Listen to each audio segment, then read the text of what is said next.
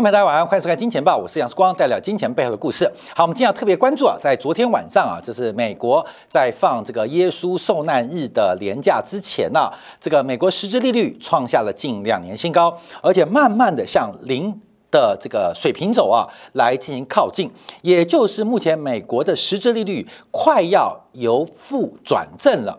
那这个过程当中，就会引发很多市场上长期过去泡沫。这个累积的一些负面的发展啊，出现了，要做观察啊。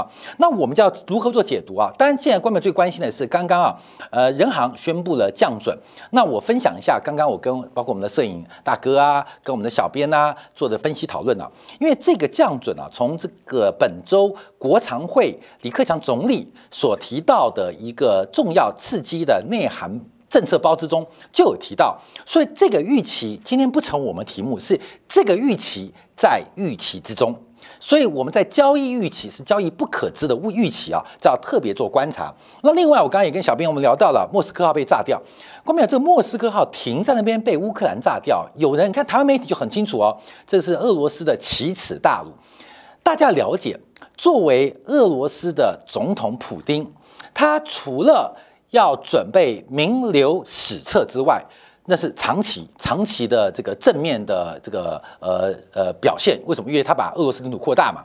啊，我在节目当中提到，只要能够历史上把领土扩大的，光你看一下美国的几个总统，管你杀了多少印第安人，管你用钱买的，只要把领土扩大，都是伟大的总统。中国历史更明显，谁能够啊把领土扩大？秦始皇伟大。啊，他杀了多少人啊？呃，汉武帝伟大，他苦死了多少人？康熙伟大，把整个清朝给搞到几乎快破产。可是为什么他伟大？因为领土扩增。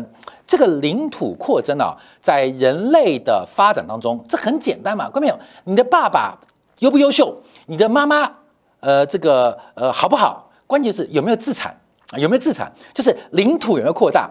只要领土扩大，管你是偷的、抢的、骗的，还是赚的，哎，我多买一套房，我爸爸有三套房，我妈妈有三栋大楼，你会觉得很伟大。或许你妈啊，或许你爸是用不正当手段得来的，可是你不会怪他。重点是我爸我妈留下来给我，这就是人类很基本生存的要求。所以从小的到大的。普京啊，注定要名留史册啊，这个成为俄罗斯呃近代最伟大的总统，越领土扩张。第二个内部问题，短期问题，短期问题就是俄罗斯的人民在面对西方制裁的压力之下，会不会出现一个倒普丁的声浪？这个可能性并不低哦。随着制裁的时间拉长，俄罗斯的经济跟人民所得受到负面冲击，我相信有很多俄罗斯人会对普京感到不满。可是莫斯科号被炸成，这是一个俄罗斯的国耻时刻。光淼，你去想想啊，就跟台湾一样啊，管你民进党做得好或做得坏，还是做多烂。只要高喊台湾意识，一切压倒，政治压倒一切。所以莫斯科号摆在那边静态被炸成，基本上对于普京的国内支持度绝对是绝对的加分。你要去想这个问题哦，看到没有？普京要如何团结俄罗斯人，去说服俄罗斯人这个战争的正当性？去说服俄罗斯人面对西方制裁或西方长期打击的不公不义，我跟你讲道理没用啊！莫斯科号被炸沉，你不用多说一句话，俄罗斯人就会团结起来反抗西方的霸凌，团结起来把乌克兰战争打到底。所以，我们做这个呃财经新闻跟做这政治新闻呢，都要分享，就是我们要做一个不同的预期，这才是架构。所以，为什么不做？呃，讲半天说为什么不做降准啊？原因就是这个预期已经被预期当中了，所以这个就不叫新闻，这是在预期，而且是所有的人的预期。好，那我们就要观察的是实质利率变化，因为昨天晚上美国国债，嗯，这个债券利率再度创下个新高，债券价格啊又再度回撤，呃，这个前前周的低点啊。那我们分析啊来做观察，因为昨天晚上美债谈的非常凶啊，谈了大概十三个 BP。有十三个 BP，来到了最高几乎是呃这个二点八三。那我们把中其中做拆解，第一个是通胀预期，昨天贡献了十三个 BP 的九个 BP 啊，看到没有？昨天啊，这个美国国债谈了零点一三个百分点啊，那每一个百分点就是零点呃就是一百个 BP 啊，所以零点零一个百分点就是呃这个一个 BP 嘛，所以昨天美国国债。谈了十三个 BP 啊，关没有这个这十三个基点啊，那其中通胀预期贡献了九个，实质利率贡献了四个啊，是这样组合出来的哦啊，这样组合出来，所以这是实质利率的反弹，这是通胀预期的反弹，它们集合起来成为美国国债在昨天利率创高的主要原因。那我们再把这个拆解之后，我们来看一下，因为通胀预期在从三月八号。俄乌开战使得原油、天然气大涨之后，其实这一个月红色这条线哦，美国的通胀预期，用交易员的一个交易真金白银交易结果当中，其实横盘久就在二点八到二点九震荡，震荡了将近一个月的时间。那这个平台是头部还是中继的平台？那我认为是中继平台的可能性偏低，为什么啊？等一下就要提到了，美国消费已经垮了。那另外一个就是这个加息的动作越来越快，所以通胀预期这个目前在二点八到二点九这个平台，有可能形成是一个头部平台，这是一个预测啊，这个预测。啊，这预测，所以它继续往上走的可能性不高，已经一个月喽，已经一个月哦，在这边做一个反复，就区间上下震荡，所以我们对通胀预期可以忽视不计，我们只观察的是实质利率，美债上升最重要的推力，并不是通胀预期，而是下面的实质利率，而实质利率我们来算一下，这礼拜过去四天。礼拜四涨了零点零四个百分点，礼拜三涨了零点零四个百分点，礼拜二涨了零点零二百分点，礼拜一涨了零点零三个百分点啊，速度加快。上周五涨了一个 BP，上周四涨六个 BP，上周三涨八个 BP，上周二涨八个 BP，上周一涨了三个 BP 啊，看到没有？再往前走，上礼拜五又涨了十一个 BP，所以我们看到从四月份以来，甚至从三月份以来，这一连串的数字。都看到实际利率出现一个非常高角度的上扬跟回升。那我们提到，特别是美元啊，一般国家的货币或地区的货币实际利率长期为负的可能性不高。特别是具有铸币权的美元，它要维持实质利率为负的可能性极低。啊，这是我长期这种压迫的过程，会影响储蓄的积累，会影响到资产的吸引力啊。所以美元过去因为新冠疫情的关系，所以透过金融压迫，把实质利率压在负值，压在负值啊。千金难买早知道。千呃呃有钱呃这个一寸光阴一寸金，千金难买寸光阴啊屁啊屁，因为负利率啊负利率，这是及时行乐啊。有花堪折直须折，莫待无花空折折。在负利率的时候，就是这这个讲法啊。所以我们看到目前实利率要恢复正常，我们下面要讲回到多高，光是由负转正，由负转正，这就像是你追求或你喜爱的女神忽然。接受你的追求一样，这是一个人生，这是一个世界巨大的转变，在变百分之零，它是从没有到有，甚至从深度的负值变成正值，所以一种啊是坏变更坏，一种是好跟变好，可这个可能是从好变坏。也有可能从坏变好，它从没有变到有，它这个转折啊是一个非常重要的关键。好，所以我们来解读一下昨天实际利率为负所发生的变化。第一个，我们看到美联储最关键角色就是我们节目常常提到的纽约分行的总裁啊，纽约分行总裁。这个纽约分行其实是美联储的大股东啊，所以纽约美联储感觉是地区分行，可事实上它才是真正。控制美联储的关键角色，包括美联储的货币宽松，包括财政部的一些国债的拍卖，都是经手美国纽约美联储啊。所以这个布鲁斯威利拍的中景泰这个专辑啊，不是有一集是抢金库吗？包括俄罗斯的黄金，包括了大陆的黄金。都是在纽约美联储的地底下，所以纽约美联储的地位最重要。为什么？因为它主要就是在华尔街当中。好，我们看到啊，这个纽约美联储主席威廉姆斯讲话了啊，他过去是相对鸽派，因为在华尔街嘛，每天吃虾喝辣啊，这个喝酒啊，呃，找妹啊，啊，都跟这些人混在一起，都跟摩根大通、花旗混在一起，头一条街上的嘛，看到没有？还不用打电话，哎，下班的时候，哎哎，小魏，小魏，走，喝酒去，很熟很熟，所以他基本上对市场是非常贴近，大家啊都是好朋友嘛，啊，这威廉姆斯的地位啊，他提到目前利率非常低，他讲了一个重点，以五十个基点，以五十个基点作为每一次升息的单位。啊，各位要注意哦。以每一次升息零点五 percent 作为一个单位是合理的选项。哦，这句话很重要，因为我们到底升息零点二五还是零点五，还是零点七五，还是一 percent？好，各位，单位什么？零点二五嘛。我们常讲一码调升一码，调降一码，那就指零点二五啊，零点二五。那现在威廉姆斯小威他说了，美联储以后升息不是一码、两码、三码、四码，不用码算。以每零点五个百分点作为单位啊，各位你懂意思了吗？啊，作为单位，爸爸给你零用钱，是给你两百、三百啊，都付一百块的，还是给你五十、三十，给你十块的，还是给你一千、两千，给你千的啊？各位，单位哈，单位很重要哦，因为单位大虽然给的少很多很多，单位小给你很多很多还是很少。之前试光啊啊养了一只猪。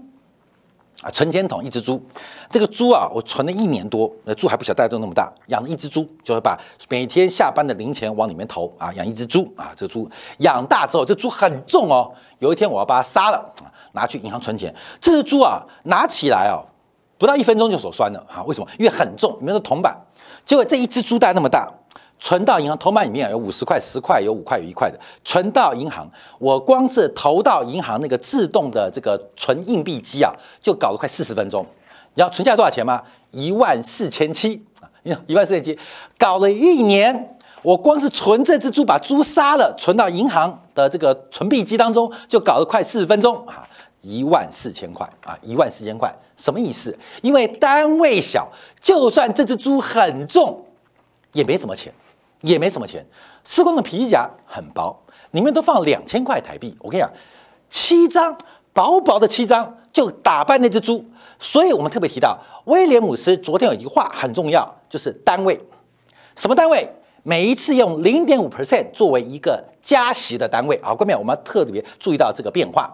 那第二个提到，那为什么要变改单位呢？啊，为什么要改单位呢？因为他认为中性利率在二到二点五 percent。美联储应该迅速的向更高利率行动，所以怎么办嘛？所以叫改单位，因为加一码太慢了，直接把单位变大啊，各位，把单位变大变大，目标清楚，然后单位改变，那不就很快吗？所以以后升息啊，也不是说现在是零点五嘛，也不要再升息啊八次了哈，零点五单位升息四次就够了，各位你懂意思吗？本来要升息八次的啊，现在升息四次，下次改单位啊，升息两次。就足够了，所以我们注意到这个单位的改变很重要。那另外，他提到他认为美国经济能够实现软着陆啊，软着陆啊，关没有？不是软跟硬的问题，是着陆哈。OK，有人讲说，呃，是硬着陆还是软着陆？你管的硬的还是软的？重要是着陆啊，着陆。你不要管，等一下啊，今礼拜五 Friday night 很多人有夜生活，你不要管好不好，漂不漂亮的妹子哈。软的还是硬的不重要，重点是有没有啊？有没有会不会啊？这个很重要。所以管你软的硬的，重点是着陆哈。威廉姆斯小威提到美国经济会着陆哈，所以有讲软着陆还硬着陆，我管你软的硬的，软着陆比较舒服，硬着陆。比较不舒服啊，重点是你着陆了没有？今天是 Friday night 哈，你着陆了没有啊？着陆了，那不是着陆是着床啊，着着床了没有？至于是软的硬的，舒不舒服不重要，重要是你的阴谋有没有得逞嘛？啊，有没有得逞？所以他讲着陆，好讲完这些话啊，市场上就崩溃了。为什么？因为本来啊，威廉姆斯是相对鸽派的一个委员。好，那我们看一下，因为按照整个我们用菲利普曲线画出来的这个委员分布啊，在左边啊，左边基本上是对于通胀比较能容忍啊，对物价比较容忍，但关心就业情况的；在右边是对于通胀不能容忍，但比较不关心就业情况的，所以一边是关心通胀，一边是关心就业。威廉姆斯过去关心的是就业，而可以牺牲通胀，在这一次专改变，开始改变哦。因为我们看到几个鸽派的，包括十月四月十一号，芝加哥美联储主席艾文斯提到了升息两码可以值得考虑，包括了旧金山分行的戴利也提到单次加息五十个基点是合理选项。光明你去看哦，这几个主席分很重要，芝加哥。听商品交易所叫芝加哥就知道了，是美国整个工业带，也叫铜锈铁锈带，或叫玉米带的重要位置。光这个地区就知道嘛，芝加哥啊，芝加哥它反映出来是美国一二级产业。那旧金山啊，一听就知道湾区嘛啊，Google、Intel 叫湾区嘛，谁管？代理管，它代表的不是第三产业，它代表是科技业啊，是科技业。那威廉姆斯代表的是金融业，这三位主席。都说加息零点五百分点，那比较特别是威廉姆斯、小戴都讲要加息零点五百分点，小艾也说要加息零点五百分点。那我是纽约分行，我一定要讲得更霹雳。所以不是加息零点五个百分点，是以每零点五个百分点作为单位啊，创新一个新的名词 unit 啊，unit 啊为一个单位啊来进行加息，所以这对市场影响就相当的大，好相当大。所以最后我们看到这个美国国债，特别以十年期国债大幅的弹升，创下了二零一八年十二月一号以来的新高啊，殖利率新高。那债券价格啊，在就创一个短期的债券价这边又创个短期的新低啊。呃，我在节目当中有提到，美国国债应该短期当中要来到利率的满足，利率的满足差不多，在这边要休息了，在这边要休息了。这个美国国债利率继续往上的可能性越来越小，这是我们对于行情的看法啊，行情看法，这是短期啦，这短期可能包括了三周或包括三个月。我认为美国国债的利率啊水平大概就是最高了，因为昨天威廉姆斯美国纽约分行总裁在讲话。可能是一个最大的美债利空，价格利空，利率升高啊，注意啊，所以这个是个变化。好，那我们再往下观察，因为啊，影响最大的是三十年期国债。我之前有跟大家报告过啊，就是在呃商学院，尤其是财务金融系的，啊不管学投资权或财务这个管理啊，就提到这个 duration 啊，就是到期日或资产的这个变现时间越长的。它对利率越敏感，所以观众要注意哦，这个美国国债利率是长这样哈，那十年期国债长这样，相对于价格，美国国债去年啊，去年二零二年三月份以来跌掉了大概将近十五个 percent，可是我们看到三十年期国债从前年三月，对不起，二零二年三月以来跌掉了将近三成，这代表什么样的意涵？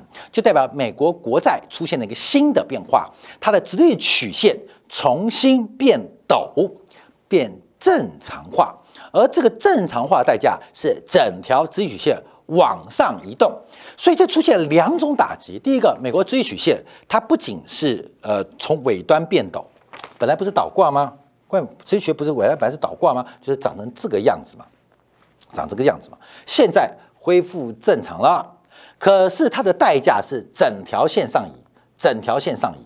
啊，至少特别观察，就代表全球的利率水平会来到一个新的台阶。我们除了观察曲线的凸点之外，凸性之外，更重要是整个直曲线的位阶啊，位阶。那一个是细部，就是微分的概念，那个凸点叫微分嘛。那积分也要观察，你不只是看微分，不看积分，因为学微积分是微分、积分一起学嘛。所以我们观察微分每个凸点带来的经济景气的暗示。另外，积分逻辑是整条曲线是往上还是往下，就是我们讲的熊市、熊斗。还是熊平，是牛市牛斗还是牛平啊？这就是我们之前节目也提到的。好，在美国实质利率反弹接近零，现在负了零点零六喽啊，大概这次到零就是美债的一个高点了，美债的低点，利率的高点啊，初步会在这边可能会休息一段时间。那另外是威廉姆斯的讲话，还有直学的改变，好，三个事情完蛋了。第一个哈，第一个就是美债完蛋了啊，刚已经讲美债，美债，美债挂了嘛，美债已经崩掉了。你看三十年期美债又创新低，去前年两年前是两百块，两年后是一百四，两年前是两百块，两年后是一百四。假如这个是一家上市公司，而它的 CEO 叫做拜登，请问股东大会你会怎么批判他？什么东西在过去两年可以跌掉三成的？这一定是一个烂东西。那假设股票，代表前景不佳。假如是一个资产，代表呃。这个未来不明啊。假如你是个股东，你一定会强烈的挑战，这是什么烂 CEO 啊？关门烂 CEO，尤其是在俄乌战争爆发之后，这个 CEO 处理的方式基本上很糟糕，很糟糕，也可以符合我们一开始讲到的，把莫斯科号给炸沉，基本上对美国的股价哈。美国美国股美国股美国没有上市，但美国国债有上市，国债也视为当美国股票了啊，因为永不到期嘛，所以债券股票永不到期，这个债跟股就很像了，所以代表莫斯科被炸成，基本上对美国这家公司来讲是不好的啊，直接讲市场效益发展。所以第一个是美债美债垮掉了哈，第二个我们看到日元崩了。日元崩了，这个日元呢又来到一个新低啊，在今天是一百二十六块对一块美金啊，一百二十六对一美，呃，创多少新低？创二十年以来的新低，二十年以来新低。好，各位，日本啊，日本，日本在二零一一年美元跟日元关系是七十五比一块美金，现在是一百二十六块对一块钱美金。我们用冰室来形容啊，冰室来形容。宾士一台啊，十万块美金，加以 S 系列啊，十万块美金，对于日本人十年前买一台要七百五十五万日元啊，买一台宾士 S 系列的车子啊，大概是七百五十五万日元。十年后啊，宾士一台 S 要一千两百六十五万日元啊，哥们，你懂意思了吗？就代表日本人的购买力越来越低，他要付出更多的代价才能买到舶来品啊。舶来品，那相反的卖出去呢？你像台湾最有名的，就是和泰汽车，这股价从百八十块涨到六七百块，为什么啊？为什么？因为台湾和泰车是从日本进口，呃，这个 Lexus、Toyota，同时进口日本的零组件，所以这十年当中，和泰车的购买力啊，因为它台币买美日本，日本的东西。打了大概有六折，打六折。可是台湾 Toyota 越卖越贵啊，日本的在大陆 Toyota 也是越卖越贵。那发生什么事情？就是海外的这个呃采购日本东西是越来越便宜啊，这概念。好，日元垮了，那日元持续的贬值也跟日本央行目前对于利率政策并没有太多的改变有关。好。第三个是我们特别今天要观察的，就是美国的消费垮了。好，我们看到昨天啊公布了美国的零售销售的一个数字，美国零售销售在美国消费的比例大概将近七成啊，那可以这样算，那美国的消费占美国 GDP 的七成。啊，在讲美国的零售销售数字占美国的消费，美国总消费的大概七成，美国消费占美国 GDP 的七成。啊，所以美国零售销售占美国 GDP 大概是不到一半。啊，不到一半，四成以上。啊，这个叫恋人未满有达以上。啊，恋人未满有达就是五成不到啊，四成以上，所以这个数字很重要。昨天公布出来数数出来数字叫年增率，年增率，年增率，年增率，看没有？这是小学很重要哦，年增率百分之六点九，零售销售的总金额。来到了百分之六点九的一个增幅，百分之六点九的一个增幅。好，那我们看一下消费者物价指数，消费者物价指数年增率是百分之八点五，去年一百块，今年变成一百零六点九块，啊，懂你懂吗？物价去年是一百块，今年变成一百零八点五块。后面这个数字就来了，那这个一百块是怎么来的？是 P 乘以 Q。什么叫 P？就是每单位的价格乘以销售数量嘛。每单位多少钱，卖多少数量，会等于这个数字。P 乘以 Q 的这个，那 P 在哪边？P 在这边啊。增加八点五 percent，请问 Q 是增加还是减少？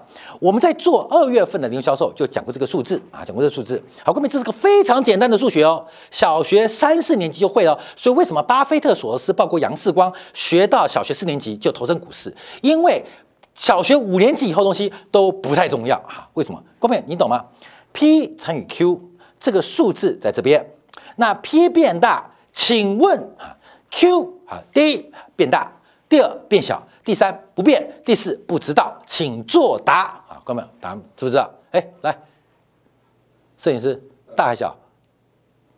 小。小嘛，对嘛？你看小都知道，对不对？果然有在念硕士就不一样。我们的摄影大概念硕士了不起，这个世界你看连摄影专业都要念硕士，所以为什么我们的这个摄影拍的那么好看啊？把视光拍的有点黑啊，这是有点原因的，灯光的关系啊。所以 P 在往上走，这个数字高不高？高。可观没有？我们把这数一讲，美国的数量消费数量是在下滑。再强调，P 是老板的事，Q 是劳工的事。你的产出数量有没有增加，会决定就业机会。可是调涨价格，那是老板。小薇喝酒了啊。他们在决定了，所以 P 跟 Q 之间，观众要注意到，美国的零售销售已经出现一个重大的逆转。好，我们继续往下做观察啊。好，我们看一下美国的总销售金额，吓死人了，历史新高。美国单月的零售消费，提到零售消费占美国总消费的七成，美国消费占 GDP 的七成啊，所以就基本上这个零售消费看到美国 GDP 的成长的幅度啊，总金额。光是三月份就消费了六千六百五十七亿元美元呢，美元呢？那我们提到这个是一个物价上涨名目的结果。那我们在跟之前提到，因为这一波受到新冠疫情影响，货币宽松加财政三轮的补贴刺激，让美国的整个零售销售，包括的消费市场，出现了一个非常异常的泡沫。这条红色线，那就是要读大学啦啊！各位，要统计的一个均线概念，一个均值概念，透过长期的样本算出一个均值，叫回归啊，叫回归。所以红色线它是一个长期的结果，可最近出现一个跳升啊，跳升。以前有发生过，有有，就是网络泡沫之前嘛，就是美国的当时的消费受到物价上涨跟新经济的影响，所以大家以为从红色线。变绿色线，历史的力量把绿绿色线又打回红色线。好，现在这一段又发生了，哥们，这段又发生了。所以我们提到美国的零售消费很特别哦。二零一八年，美国美零售消费零售销售的平均美元金额是四千九百九十一亿美金。二零一九年是平均五千一百五十五亿美金，年增率百分之三点二。二零二零年是平均五千一百六十八亿美金，受到新冠影响。大概掉了，变成零点二 percent，就变只增长零点二 percent。按照美国恒常收入的所得，按照美国 GDP 的成长，美国零售消费大概增长三 percent，就算是非常非常不错。历史的均值就是增长三 percent。二零二一年，也就去年。去年每月平均消费六千一百六十八亿美金，比二零二零年增长了百分之十九。假如我们跳过二零二零年的干扰，你把二零二一年跟二零一九年做相比，用复合年增率观察，大概接近百分之九。也就是美国的零售销售，它远远跟正常值不同。这百分之六或接近百分之六超额消费，必然是要还这个账单的。啊，这个消费是必然还这个账单，这我们节目讲很多次了。而现在它开始发生，那总金额没发生，可是数量开始发生了。美国零售销售的数量正在快速的萎缩，所以最近听到了，哎，怎么 NB 要降价了？笔记本要降价了？哎，怎么手机要降价了？哎，我们前节节目的怎么二手车价格要降价了？为什么？因为从数量逻辑，美国的零售消费。已经开始衰退，已经开始衰退，所以我们特别提到，当实际利率开始转正，它不单单是刺爆了美债泡沫，不单单的是点出日元危机，更重要的是美国的字跟账，从零售消费非常清楚，账名目金额走高，治治什么治啊？治什么治？治有治就要看医生了。好，我们看一下，这是另外一个很重要的数据，就是美国的零售的存货销售比。存货啊，存货是分子，存货是分子，消费是分母。这个数据啊，在过去，在过去这段时间是出现了崩盘，所以人家说，哎呀，美国的这个库存不足，供应链不足，所以大家不要担心。好，根本就两个数字啊，这个库存可能是十，消费可能是八。啊，根本是八，好，所以这个数字除出来就是一点，过好白痴啊！我们会搞个这么复杂的数字，让自己很难算。好，一点二五，好，那现在发生什么事情？库存变成十一，消费变成十一，这个数字就变成一。一跟一点二五比，就代表这个库存消费比出现非常明显的下滑。可是不能掩盖的是，美国的库存从短售批发到零售消费，库存额都在大幅增加。只是这个大幅增加被销售、零售销售的虚假的价格所掩蔽了啊，掩蔽了。所以我们要观察啊，观察。我们来来来，快看，嘿。再来看这张前面这张图啊，哎来来，美国的零售销售增长六点九 percent，我们扣掉，假如不要管了物价数据，这个增长速度有多快？有多快？有多快？可是美国的库存能够在销售就是分母分母快速变大之际，出来的比值还变大，各位你懂吗？好，又来了哈，小学四年级的数学啊，当分母变大了。当分母变大了，分母变大了，而这个数字现在不知道。那这个数字比值啊，比值比值变大了比值变大了，哎哎哎，变大了，哎，来摄影，请问分子是变大变小？变什么？啊，变大哦！旁边有人作弊啊！我们秦金公主跟大家讲变大嘛，对嘛？这是小学数学哦。一啊，变大。二变很大，三变超大，四啊变超级大。好，各位没有别的选项。当这个比值会变大，而零售销售作为分母变大，各位没有关心的是这个啦？各位没有关心的是这个嘛？因为这个是现在 spot 啊 spot 啊，就现在，而库存会影响 future 啊，影响未来的制造跟订单，所谓的 PMI。所以我们一直提到，在这个数据的变化当中，其实有非常多的意涵。这个美国的国债，美反映的是美国利率政策的正常化跟中性化，它引发的危机不单单是美债，不单单是元，不单单是经济。所以在这个周末当中，我们这个特别来跟大家来做个分享跟观察。好，休息片刻，我们要讨论一个更深层的问题：债券走高啊，感觉把美元推升。昨天晚美晚上美元来到了近年来新高一百点五，离我们的满足一百点九越来越靠近哦。美元走高，油价同步走高，为什么有那么多大宗商品跟美元会变成正相关呢？这个金融属性的消失代表什么样的意义？休息片刻，今天部分为所有好朋友做进一步的观察解读。